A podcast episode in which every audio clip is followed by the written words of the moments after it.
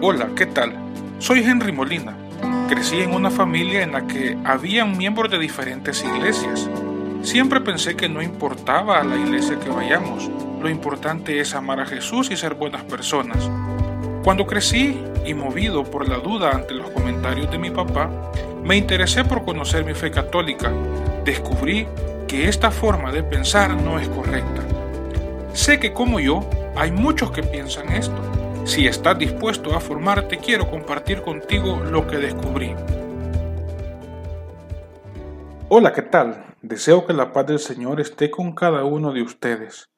Les saluda nuevamente su hermano y amigo Henry William Molina Valiente. Quiero invitarlos a que nos pongamos en la presencia del Señor diciendo, en el nombre del Padre, del Hijo y del Espíritu Santo. Amén. Ven Espíritu Santo, Llena los corazones de tus fieles, enciende en ellos el fuego de tu amor. Envía, Señor, tu Espíritu y nos darás una nueva vida, y renovarás la faz de la tierra. Oh Dios, que has iluminado los corazones de tus hijos con la luz del Espíritu Santo, haznos dóciles a tu Espíritu, para gustar siempre el bien y gozar de su divino consuelo. Por Jesucristo nuestro Señor. Amén. Madre María Inmaculada, San José mi Padre y Señor, Ángel de mi guarda, intercedan por mí. Estimados hermanos, estamos estudiando los atributos de la iglesia que fundó Jesús. En el episodio anterior estudiamos el atributo de unidad de la iglesia y nos dimos cuenta que el deseo de Jesús fue que todos fuéramos uno, como Él y el Padre eran uno. Nos dimos cuenta de cómo él deseaba que hubiera un solo rebaño con un solo pastor. Y vimos cuando pidió a Pedro que fuera el pastor que apacentara su rebaño.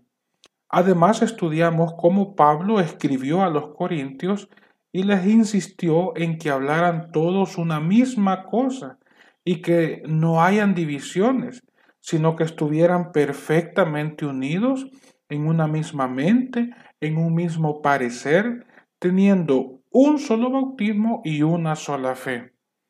Ahora estudiaremos el segundo atributo de la Iglesia de Jesús, es el de la santidad, es decir, la Iglesia es santa.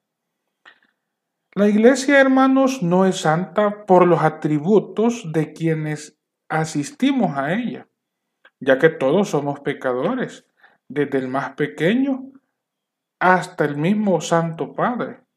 Además, en Primera de Juan 1.8 dice, si decimos que no tenemos pecado, nos engañamos a nosotros mismos y la verdad no está en nosotros.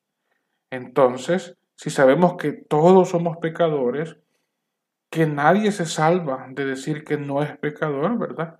¿Por qué entonces decimos que la iglesia es santa? Porque la santidad no depende de los méritos humanos. Nosotros decimos que la iglesia es santa porque Jesucristo, su fundador, es santo. Escuchen bien, hermanos, la iglesia es santa porque Jesucristo, su fundador, es santo. Este es el deseo de Dios desde el inicio de la creación.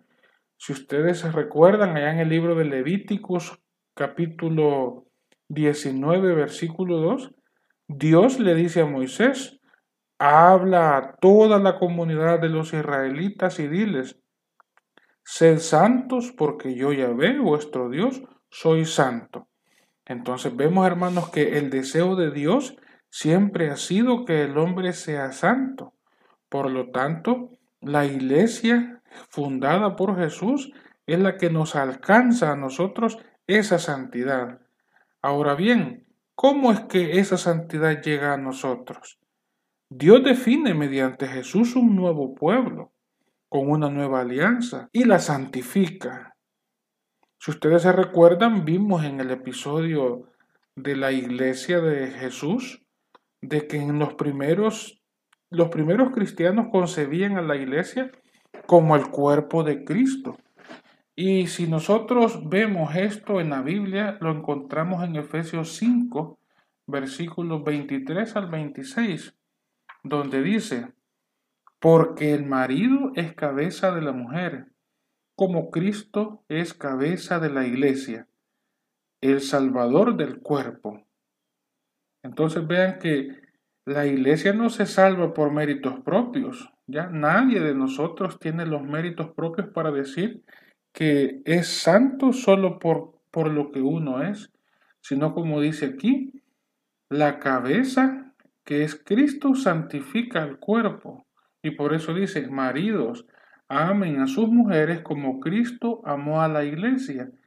Y veamos lo que Cristo hizo por su iglesia. Dice que se entregó a sí mismo por ella.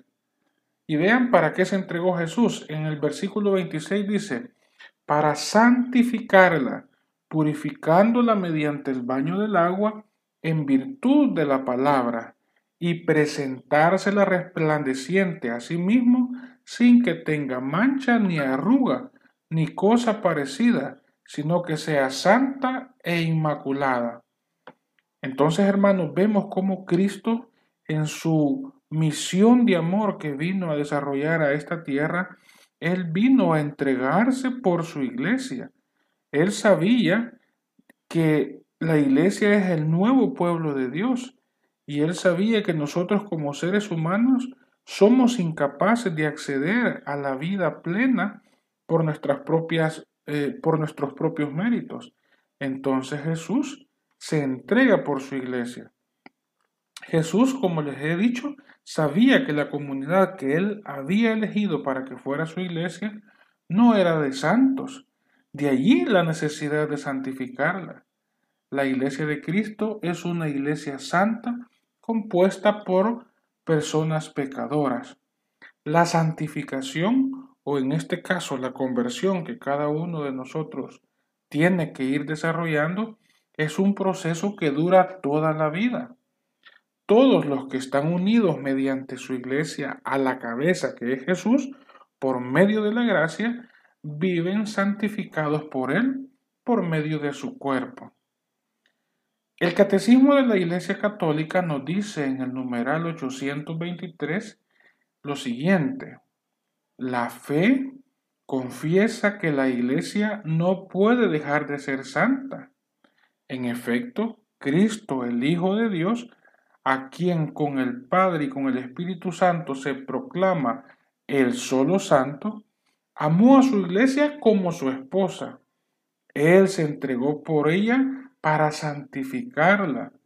La unió a sí mismo como su propio cuerpo y la llenó del don del Espíritu Santo para gloria de Dios. La iglesia es pues el pueblo santo de Dios y sus miembros son llamados santos. De hecho, hermanos, esta idea final de que los miembros de la iglesia de Cristo son llamados santos, ya en tiempos bíblicos nosotros podemos verlo. Por ejemplo, en Primera de Corintios 6.1 dice, cuando alguno de vosotros tiene un pleito con otro, ¿se atreve a llevar la causa ante los injustos y no ante los santos? Vean, ya que hay una concepción de que los que estaban a favor de la doctrina de Cristo ya se les empezaba a llamar santos. También en Primera de Corintios 16.1 dice, en cuanto a la colecta en favor de los santos, haced también vosotros tal como mandé a las iglesias de Galacia. Vean cómo aquí Pablo, pues igual, ¿verdad? Está dando sugerencias de cómo hacer la colecta y dice en favor de los santos, refiriéndose a, los, a las personas, ¿verdad? Que están haciendo la voluntad de Dios.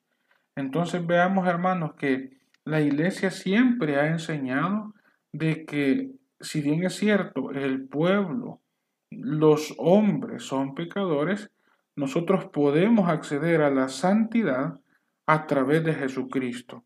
Y por eso es que decimos que aunque la iglesia esté conformada por personas pecadoras, es santa, no por méritos propios, sino porque Cristo Jesús, su fundador, es santo y se entregó por ella.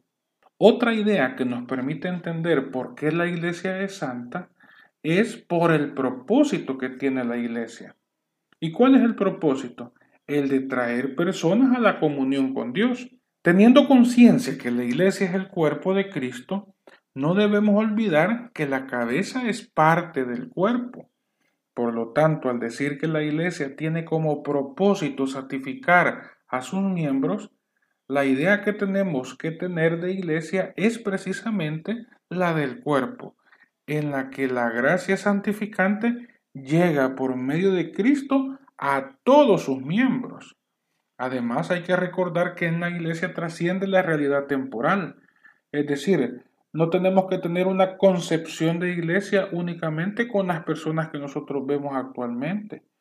O a veces pensamos que la iglesia es únicamente el Papa, los obispos y los sacerdotes. No, ¿verdad? La iglesia somos todos. ¿ya?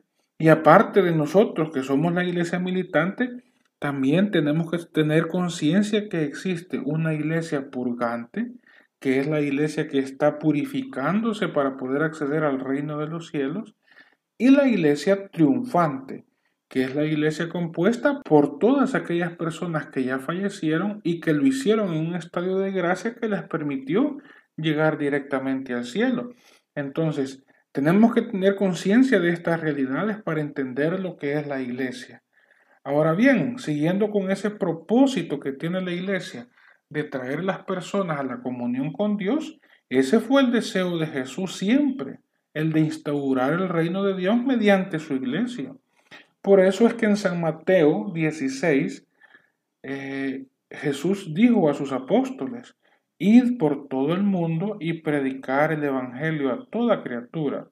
El que creyere y fuere bautizado será salvo, mas el que no creyere será condenado. Entonces vean cómo Jesús se interesa por hacer que el reino de los cielos llegue a todos los confines de la tierra y por eso es que Él envía a sus discípulos a dar a conocer esta buena noticia, porque Él sabe que si nosotros recibimos ese anuncio de salvación y lo reconocemos a Él, entonces nosotros vamos a formar parte de ese pueblo. Y de hecho eso nosotros lo podemos ver en, en los hechos de los apóstoles, en el capítulo 2, versículo 47 hablando de las primeras comunidades cristianas, dice, alababan a Dios y gozaban de la simpatía de todo el pueblo, refiriéndose, como les digo, a los cristianos, ¿verdad? Y, y dice también, el Señor agregaba cada día a su iglesia a los que se habían de salvar. Vean qué importante, hermanos, Hechos 2.47. Allí nos habla pues de cómo poco a poco esa iglesia que él había dicho que iba a ir que él iba a ser quien edificara, iba creciendo, ¿verdad? Y la gente se iba agregando. Y dice, el Señor agregaba cada día a su iglesia a los que se habían de salvar. En algunas traducciones dice, el Señor agregaba cada día a su asamblea a los que se habían de salvar. Pero nosotros ya vimos en los episodios anteriores que iglesia viene del término eclesia, que quiere decir asamblea. Por lo tanto, pues, es la misma idea. Otra idea importante para entender por qué la iglesia es santa es porque en la iglesia es donde está depositada la plenitud total de los medios de salvación. Es decir, que la iglesia es el medio ordinario que Jesús dejó para poder alcanzar la santidad y es en la iglesia donde nosotros encontramos esos medios que nos permiten a nosotros ser cada día mejores, ir conociendo más a Dios, ir entregándonos a Él y a la vez pues ir haciendo que Dios sea parte de nuestra vida, que Él sea el Señor de nuestra vida y por lo tanto nosotros poder irradiar la voluntad de Dios en todo lo que hacemos. El catecismo en su numeral 824 nos dice que la iglesia, unida a Cristo, ya sabemos que Cristo es la cabeza y la iglesia es su cuerpo, está santificada por Él, por Él y con Él. Ella también ha sido hecha santificadora. Todas las obras de la iglesia se esfuerzan en conseguir la santificación de los hombres en Cristo y la glorificación de Dios. En la iglesia es donde está depositada la plenitud de los medios de salvación. Es en ella donde conseguimos la santidad por la gracia de Dios. Y aquí clave, hermanos, es entender que Jesús instauró su iglesia y que en la iglesia se nos ofrecen los sacramentos. Nosotros sabemos que por medio del bautismo entramos a formar parte de la iglesia. Luego, a través de la confirmación, recibimos el don del Espíritu Santo. Luego tenemos el sacramento de la penitencia, que es el que nos permite tener esa reconciliación con Dios. Luego tenemos la comunión, que es cuando recibimos el cuerpo de Cristo y Él, siendo Dios, pasa a formar parte de nuestro ser. Y como sabemos, pues que siempre lo mayor absorbe a lo menor. En este caso, Dios, estando dentro de nuestro cuerpo, nos absorbe y nos da su naturaleza. Nos ayuda a que nosotros seamos eh, llenos de gracia. Entonces, por eso es importante la comunión. Y luego, pues los demás sacramentos, ¿verdad? Donde nosotros definimos si nos vamos a consagrar o si vamos a, a consagrar, digamos, de manera como un sacerdote, pues, o si nos vamos a dedicar a tener nuestra familia, ¿verdad? Y al final de nuestras vidas, ¿verdad? O ante situaciones delicadas de salud, la unción de los enfermos. Todos estos sacramentos son los medios de salvación definidos por Cristo para su iglesia. Entonces, hermanos, todos estos tenemos que verlo con humildad, ya que si bien es cierto, los que luchamos por hacer la voluntad de Dios lo hacemos con esperanza de ser santos junto con Él, no debemos olvidar que en Lucas 5:32 Jesús fue bien claro y dijo que Él no vino por los justos, sino por los pecadores. No tenemos que tener la idea que en la iglesia solo deben haber justos y santos. De ser así, ¿qué pasaría? ¿Será que nosotros somos dignos de estar ahí? ¿Será que nosotros no tenemos ningún pecado y que por lo tanto tenemos la dignidad como para poder estar en la iglesia de Jesús? La verdad no, hermanos. No existe ningún ser humano digno de estar en la iglesia de Jesús, ya que todos somos pecadores. Ya lo vimos al inicio en la primera carta de Juan. Lo que sucede es que Dios nos faculta para poder formar parte de su cuerpo, por puro amor y misericordia. La iglesia es como un hospital, un lugar donde los pecadores vamos a ser santificados para poder acceder al reino de Dios. La santidad es un don, no es algo construido por nosotros o por nuestras propias posibilidades, sino que es dado por Dios. ¿Ya? Entonces tenemos que sentirnos agradecidos por ese don que Dios nos ha dado por permitirnos formar parte de su cuerpo, por permitirnos eh, haber recibido ese regalo tan grande de que Jesucristo se entregó por su iglesia para santificarla, para librarla de todo el pecado. Y por eso, hermanos, es que decimos que la iglesia de Jesús es santa. En primer lugar, para hacer como un resumen de lo que hemos hablado en este episodio, la iglesia es santa porque es el cuerpo de Cristo. Entonces, en un cuerpo no podemos tener una cabeza santa y un cuerpo corrupto. Si bien es cierto, los miembros de la iglesia tenemos pecados, pero recibimos la santificación de Cristo. En segundo lugar, la iglesia es santa porque su propósito es traer personas a la comunión con Dios, es decir, extender la gracia de Dios para que todos los que nos incorporemos a la iglesia podamos llegar a ser santos. Y en tercer lugar, la iglesia es santa porque en ella es donde está depositada la plenitud total de los medios de salvación. Quiero agradecerles por haber dedicado este tiempo para conocer el atributo de santidad de la iglesia. La próxima semana seguiremos estudiando los otros atributos. Ya sabemos que la iglesia, aparte de ser una, y santa, como ya lo estudiamos en este episodio y en el anterior, también es universal y es apostólica. Y estos dos atributos los vamos a estudiar en las siguientes semanas. Los invito pues a que se suscriban a este podcast y estén pendientes de los episodios que vamos emitiendo cada semana y a la vez pues en la medida de sus posibilidades que lo compartan. Sabemos que hay muchos hermanos en nuestra iglesia que desconocen la fe y es por eso pues que ha nacido este proyecto, con el deseo de llevar en un lenguaje sencillo la doctrina de la iglesia, para que principalmente los católicos conozcan la fe de la iglesia. Y si Dios quiere, pues hermanos de otras iglesias también puedan conocer la doctrina que es oficial de la iglesia, ¿verdad? Y son las cosas que se dicen fuera de la iglesia que probablemente no sean correctas.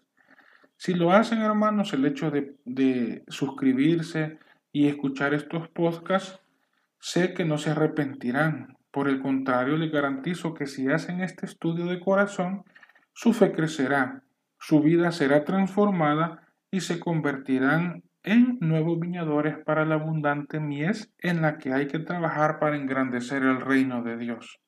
Me quiero despedir agradeciendo a Dios Omnipotente por todos los beneficios que nos ha dispensado, a Él que vive y reina por los siglos de los siglos. Amén.